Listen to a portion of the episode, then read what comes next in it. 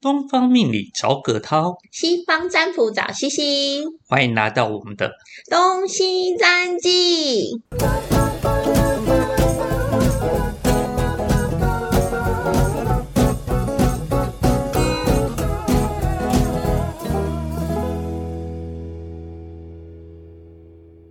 早安，陈如老师。早安，西西 老师。早安，葛涛老 师。早安，陈如老师。 早安，两位老师。一个最复杂的开场。 刚才其实我们已经就是在聊了一小段时间，然后突然就觉得，嗯，这集感觉要先录下来 对，没错，所以我们先预录。预录，因为刚好就是陈如老师今天来客座，然后陈如老师刚刚有就是讲到说他最近注意到了一个新闻，让他非常有感受。嗯那这个新闻是什么呢？陈如老哦师，，最近啊，常常如果我有看到一些网络新闻，或者说一些报章杂志，经常会看到说，就是我们台湾被评为叫“行人地狱哦，什么叫做行人地你狱知道 啊？我每次听到那个行人地狱，我都一直觉得那个地狱的场景在那个人行道人行上道面。上，”。简单来讲啊，其实就是一些外国的媒体啊，评论台湾的那个交通环境啊， 嗯，其实大体上就是说，对于行人，其实相对来讲不是那么友善。嗯，对，我相信各位在台湾生活的，不论是台在台北啊，哦，尤其在大都会地区，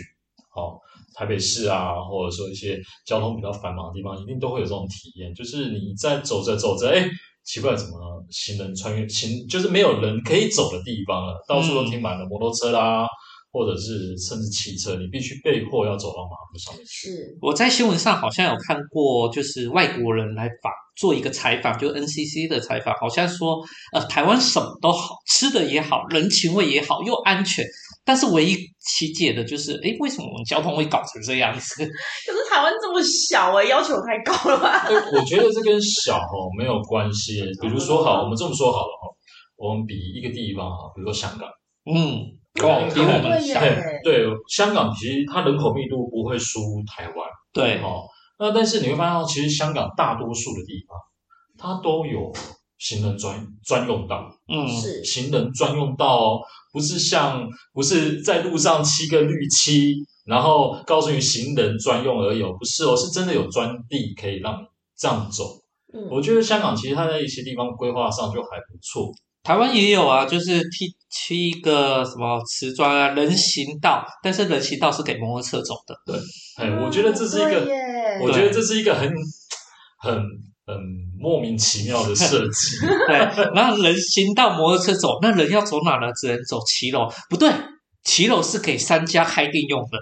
哦对没错对，就是会有很多小摊贩，对不对对对对骑楼会有摩托车，会有摊贩，会有一些一楼的店家，他放置一些物品的那个地方。嗯我觉得甚至计程车司机可以停在骑楼前面。哦，有有些是这样。对，我我记得我十年前有去过香港，香港就已经有那个过斑马线的时候会有那个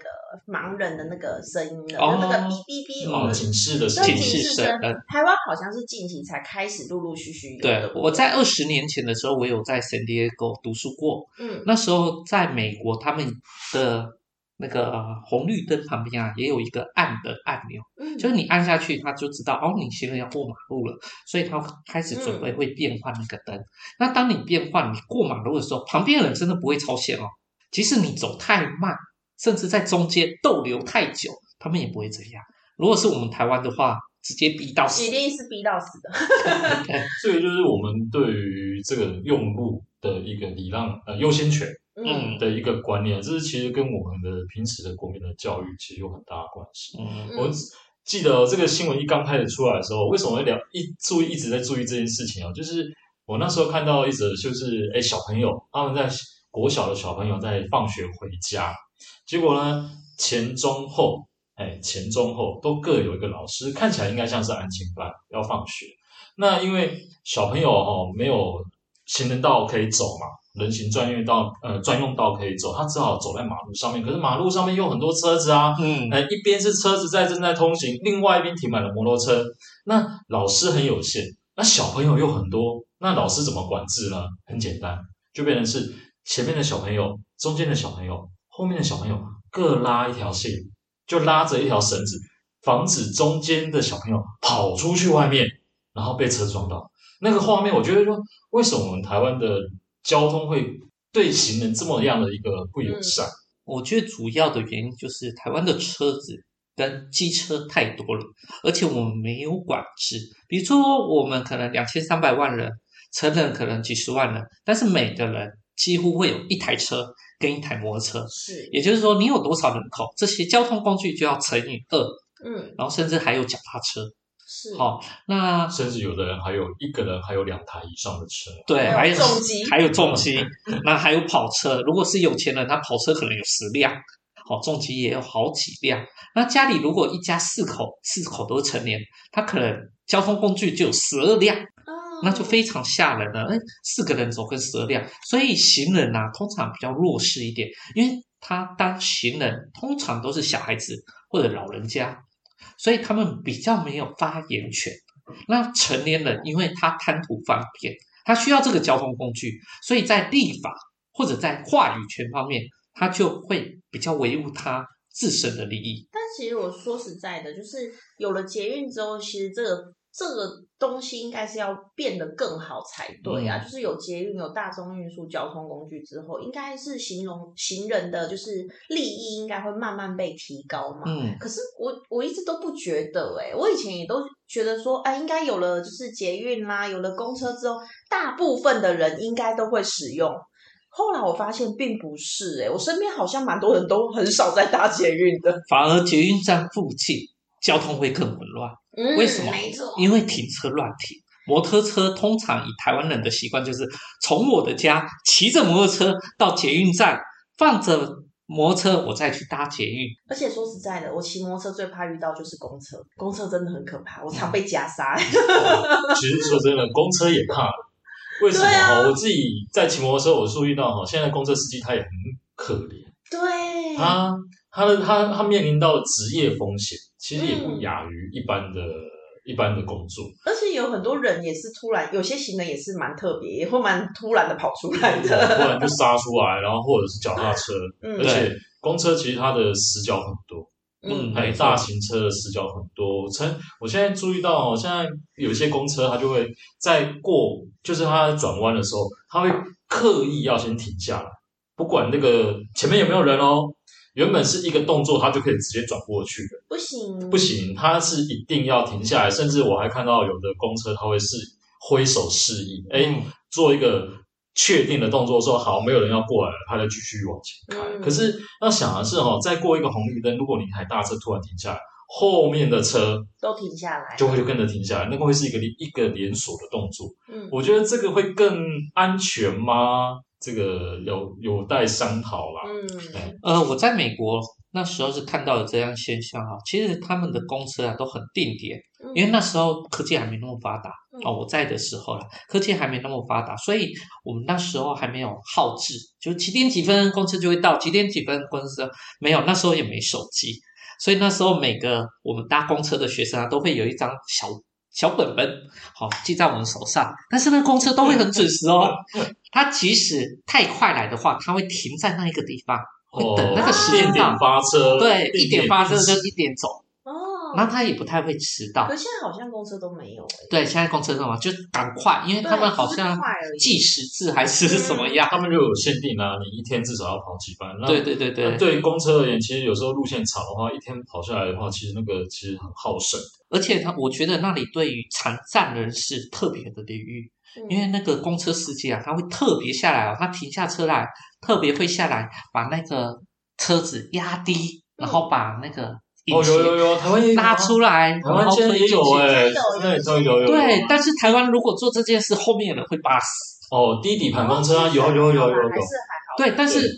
公车司机会下来哦，嗯，会他会会前有后都会这样，有有有有哦，也是会下来哦。会对，会现在会公车有。司机都会下来，然后马上很快速的加那个就是那斜嗯低底坡盘斜坡让那个轮椅的可以方便上去哦，然后甚至下来嗯放车现在其实。有其实对我觉得，对残障人士而言，其实公车已经跟以往来做比较，差已蛮多的经哎已经有了很多的改善。其因为嗯，对，那只是这是好的进步嘿，啊。对，哎，像葛老师刚刚提到，就是后面的用路人能不能去体会，嗯或者是哎感同身受那样一个处境，那个又是另外一个事情，那个就是我们需要再加强的地方。，对对对对对，的确是这样。但是我整体我都觉得车子太多了。啊，车子太多了。太太多就就因为我们就像葛豪老师提到啊，其实我们取得车子的管道方便容易，我们不太像说像一些国外的先进国家，他们在考取驾照的时候，成本是相对高的。嗯，嗯，对，是，像日本啊，他们是车辆是有管制的。那当然，他们不只是为了交通便利，在早期他们是为了暴走族嗯，哦，他们在日本八零年代、七零年代那时候有一群的暴走族。那暴走族坦白讲，就是年轻力盛嘛，警察也管不了，嗯，那也造成了社会的治安的问题。但是还是需要这些人存在，因为他们是地下经济嗯的来源又是黑道一些的，因为呃日本比较特别，他们黑道其实是掌管合很法重的，要的经济体，，对一个管理社会的一个秩序。嗯那他们怎么样处理呢？他们就把这个机车这件事情，把它用的非常困难取得，嗯，或者抬高它的价格。嗯，对对对对对，这个倒是在网络上都找得到相关资讯。我们如果说把台湾考摩托车驾照的难度当做是三的话，哎，考摩托车驾照的难度当做是三，在网络上我就有看过类似的评比，日本考摩托车驾照的难度你可以当做是十。对，哦，差这么是多非常难困难的。那甚至你要取得一台摩托车，你要经过层层的把关，那甚至还要知道你的家世啊，你是什么样啊，你有没有嗯停车的地方啊，你之后要怎么处理呀、那你有很多的税要缴。那嗯对于这些年轻人来讲，光从想到这些钱，他都不知道怎么样处理了，所以自然的就慢慢的淘汰掉很多不该拥有摩托车的人。但其实我觉得，除了葛涛老师说，就是大家的那个就是使用交通工具的量蛮多的之外，其实有另外一部分是真的在台湾在最一开始的实体规划本来就是不是给这么多人使用的。哎，有可我能会这么是讲，是因为我我之前在农民医院实习，我就有遇到一个老伯伯，嗯，他曾经是台湾呃，就是刚来台湾的人们，他就是他说，其实他是专门管这些交通的。他当初他们在规划这个交通的时候，他们没有打算要给这么多人用啊，他高没想到台湾会变这么多人啊。哦所以他那时候规划划完之后，他发现现在台湾的，就是那个时候，就是他没有想过台湾会变这么多人之外，就像葛涛老师说的，就是交通工具，他没有想到会变这么发达，对，所以他们的交通的规划根本不符合现在跟的不上交，对，跟不上。可是我们的就是房子都已经盖好了嘛，对那路已经画好了嘛，所以是它也来不及了。要怎么改变呢？就越就越要改越难改，所以嗯现在都更其实是非常重要的一件事情。对，嗯那有些道路坦白讲也需要去拓宽，嗯，对，啊那或者要增设停车位。嗯但是我觉得除了这些最原始的啊，因为不能开源，我们知道节流啊。嗯那节流的方式其实就可以利用刚刚不需要每个人都两三辆摩托车嘛，一个家庭每个人都会有一辆摩托车，也很奇怪啊。那可以适时的做调整。我觉得这个好像短时间真的蛮难改变的耶，嗯因为大家已经习惯了。我觉得这个都是一个习都是习惯啊。嗯那嗯当然，相对的要有一些其他的配套措施。嗯，，对，那只是这个哦，我觉得我们还有很多进步的空间。嗯哎，对，还有很多进步这的空间。也是要归